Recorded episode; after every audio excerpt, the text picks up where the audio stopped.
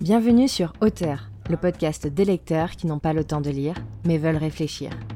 Je suis Marie Neumann et je serai votre hôte tout au long de ces lectures où je vous fais découvrir mes écrits. Alors, mettez-vous à l'aise et rentrons ensemble dans cet épisode intitulé La mort.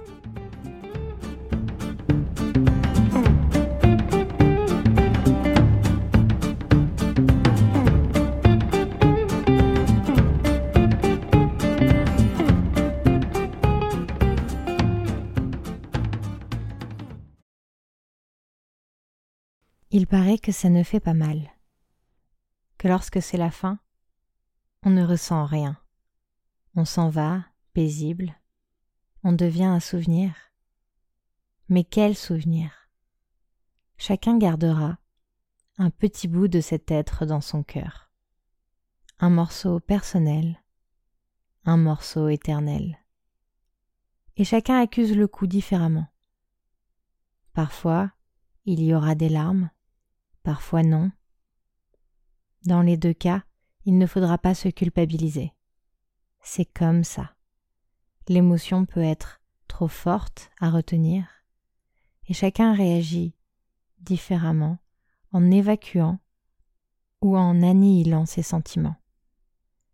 Ce sont toujours des situations délicates, autant pour ceux qui souffrent de cette subite disparition que ceux qui tentent de gérer ces personnes sans avoir toutes les clés pour le faire. On essaie de rassurer, de dire qu'il n'y a pas eu de souffrance ou de conscience de cet instant fatidique. On prend un air triste, parfois involontairement, parfois par obligation. On cherche ses mots, ses phrases, l'on a des absences, l'on est sous le choc, ou pas. Nous pouvons tout aussi bien nous sentir vides, dénués de sentiments, un peu comme si nous nous étions mis sur pause pour éviter de souffrir. Il y a aussi cet instant bizarre où l'on reçoit des condoléances, où l'un est perdu, quand l'autre ne sait pas où se mettre. Et puis l'on se souvient des bons et mauvais moments avec l'être parti. L'on se rappelle des fous rires, les histoires de galère, les bagarres désormais inutiles. Et puis on continue notre vie on reprend nos habitudes, avec cette impression d'être suivi par un fantôme. Cette impression, parfois si forte, qu'on a la sensation que l'être disparu est là, à côté de nous, avec un sourire bienveillant. Il arrive qu'on l'interpelle à voix haute, comme s'il nous entendait. Alors on attend sa réponse.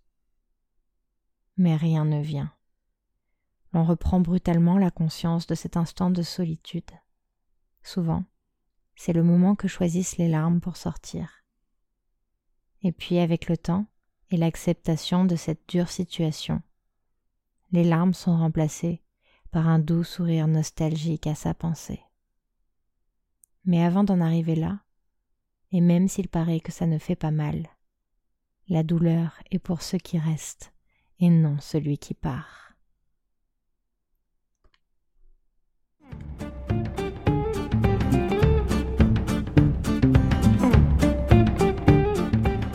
Merci pour votre écoute. N'hésitez pas à me faire vos retours en commentaire, à partager le podcast et à me donner vos idées sur de futurs textes à écrire.